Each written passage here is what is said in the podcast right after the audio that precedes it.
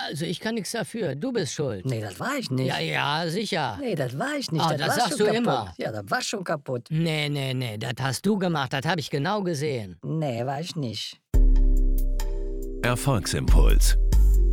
Von Profisprecher und Coach Thomas Friebe. Hallo, schön, dass du wieder dabei bist, hier im Erfolgsimpuls. Und der Markus ist auch wieder dabei. Ja, hallo, auch, genau, auch hallo von mir. So, das wollte ich sagen. Mensch, Markus, ähm, ist es eigentlich hier im Erfolgsimpuls auch so wie in unserem anderen Podcast, dass du immer mit einer Frage kommst? Ich weiß nicht, ob es immer so ist, aber heute würde ich es gerne tun. Ich würde gerne mit dir über Schuld sprechen. Ich Weil du erlebe hast das doch immer Schuld. Ja, eben, genau. Ist für mich ein Zeichen von Liebe. Ich darf schuld sein.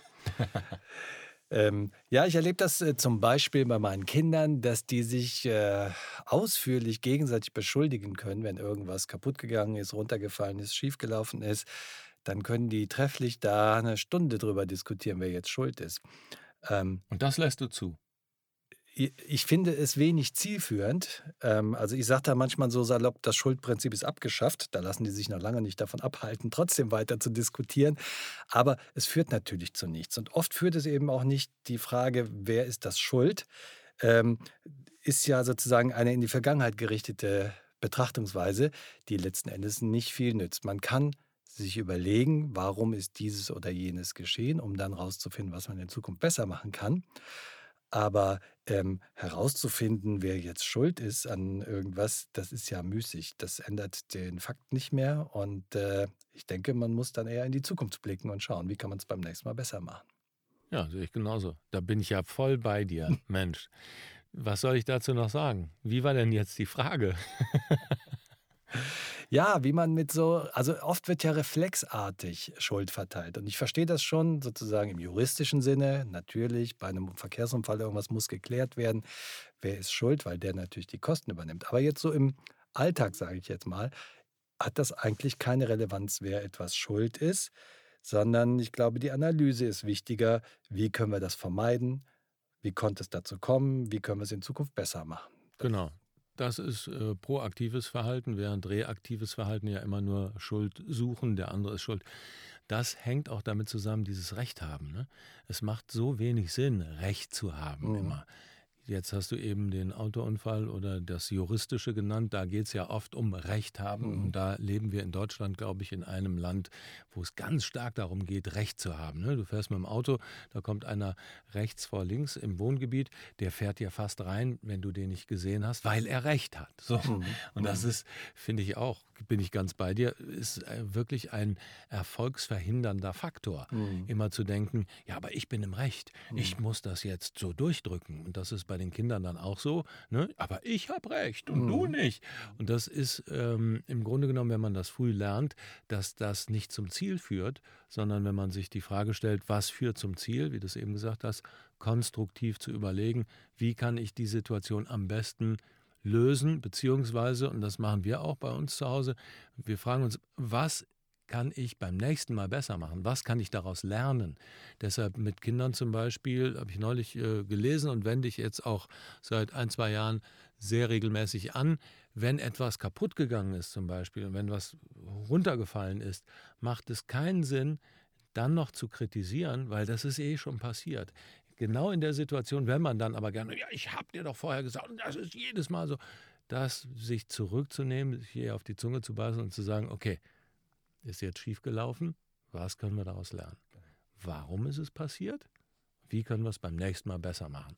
Das ist die Analyse, um es dann besser zu machen und zu verbessern. Kanai, wie Tony Robbins sagt, Constitu constantly and never ending improvement. Mhm. Kanai, was die Japaner mit Kaizen, ähm, Ja. Kaizen oder Kaizen machen, diese ständige Verbesserung. Also Fehler, die passieren, zuzugeben oder nicht eben nicht dieses Schuldprinzip oder er ist das und dann ist es ja weg von mir, Mhm, sondern genau, Fehler, die passieren, dazu nehmen, um es den Prozess zu verbessern.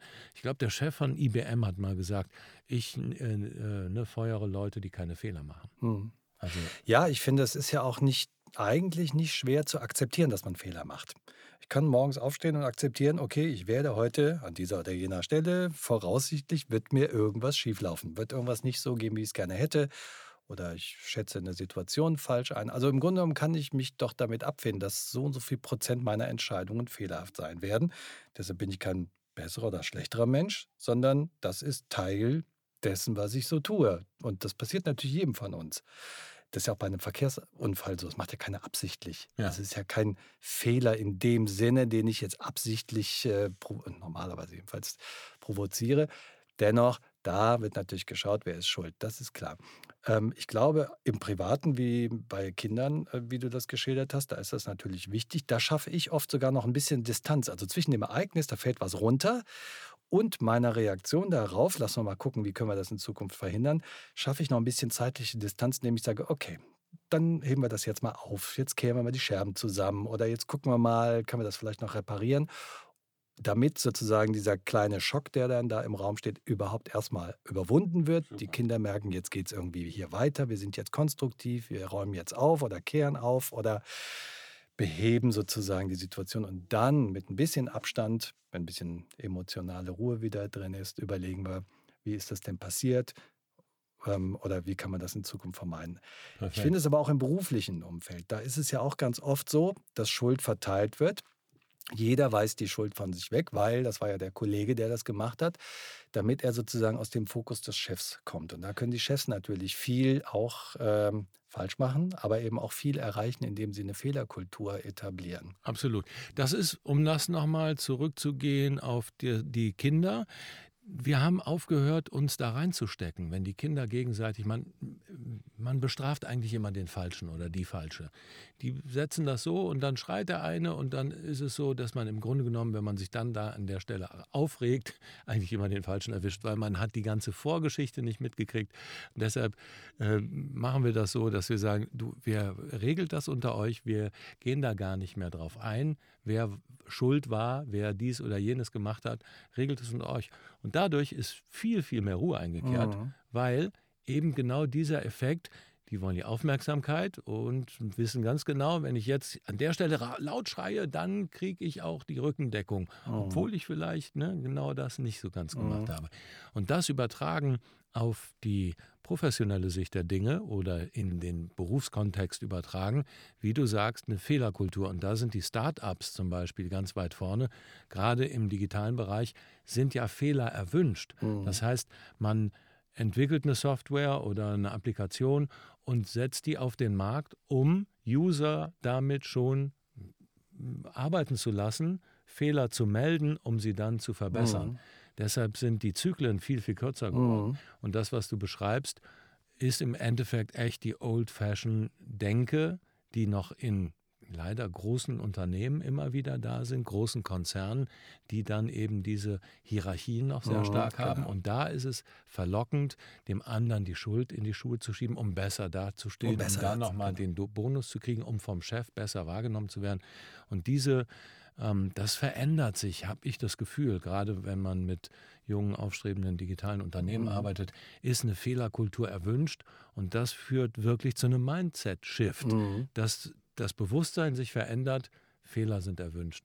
Schuld geht gar nicht um Schuld. Es Mhm. geht darum, wie können wir Sachen besser machen. Was kann ich an meiner Stelle da besser machen und was habe ich hier auch verbockt? Und dann kann ich auch dazu stehen. Dann, genau, das gehört dazu, Ganz genau. dass man die Gelegenheit bekommt, dazu zu stehen. Wie gesagt, das hat auch was mit äh, Führungsqualität der Vorgesetzten dann zu tun, die das auch akzeptieren. Ich würde jetzt nicht sagen, Fehler sind erwünscht. In der Softwareentwicklung möglicherweise will man herausfinden, wo hapert es noch ein bisschen, aber jetzt im Team, in der Zusammenarbeit, es müssen ja nicht Fehler passieren, aber ich kann eben akzeptieren, dass es dazu kommen wird. Und dann entscheidet eben der Umgang damit.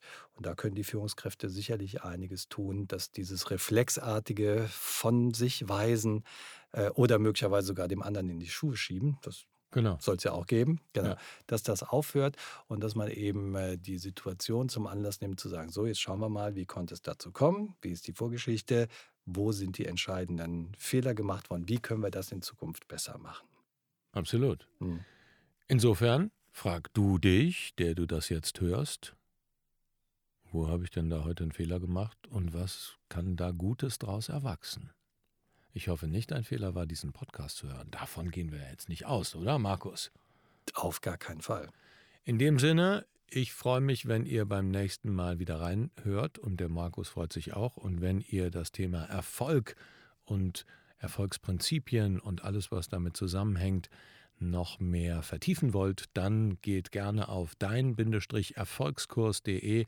Da findet ihr interessante Informationen und auch einen ganzen fünfwöchigen Erfolgskurs, der euch auf Erfolgskurs bringt. Okay, also in diesem Sinne, auf ganz bald, alles Liebe, euer Thomas Friebe und Markus Mondorf.